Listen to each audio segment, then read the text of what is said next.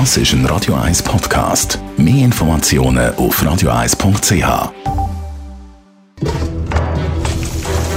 Das jüngste Gericht.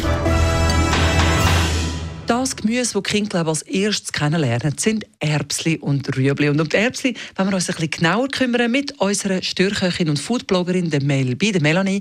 Also ich möchte jetzt kulinarisch nicht unbedingt die Büchse Erbsli mit diesen Rüebli feiern. Das, das gibt es auch in besser, oder? Wenn man erwachsen ist und dann ein bisschen Gourmet wird. Genau, also da gibt es ganz tolle Kreationen, die man mit Erbsli machen kann. Ich persönlich finde zum Beispiel Erbsli extrem gut kombiniert mit Lachs. Also es kann Sashimi sein, frischer Lachs oder auch ein Raucherlachs. Ich mache jetzt zum Beispiel gerade am Anlass nächstens ein Erbsenvelouté mit dem Sashimi vom Lachs. Wow, das klingt ganz gut. Schön ist auch bei den Erbsen die Farbe. Oder ich benutze Erbsen zum Beispiel, wenn ich einen Herdöpfelstock mache, dann berühre ich die Erbsen und ziehe den drunter. Es gibt dann so einen schönen grünen Stock. Ja, das stimmt.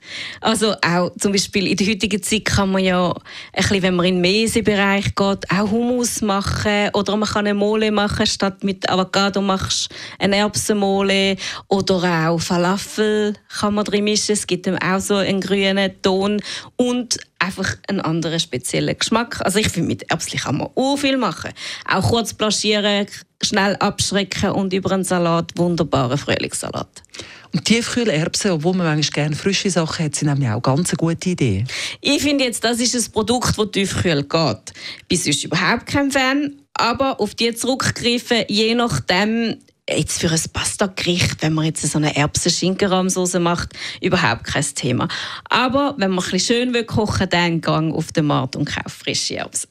Also, ab zum Erbsli zählen. Ein grossartiges Gemüse. Tipps und Rezepte gibt es auf der Webseite von der mel-b.com. Das jüngste Gericht.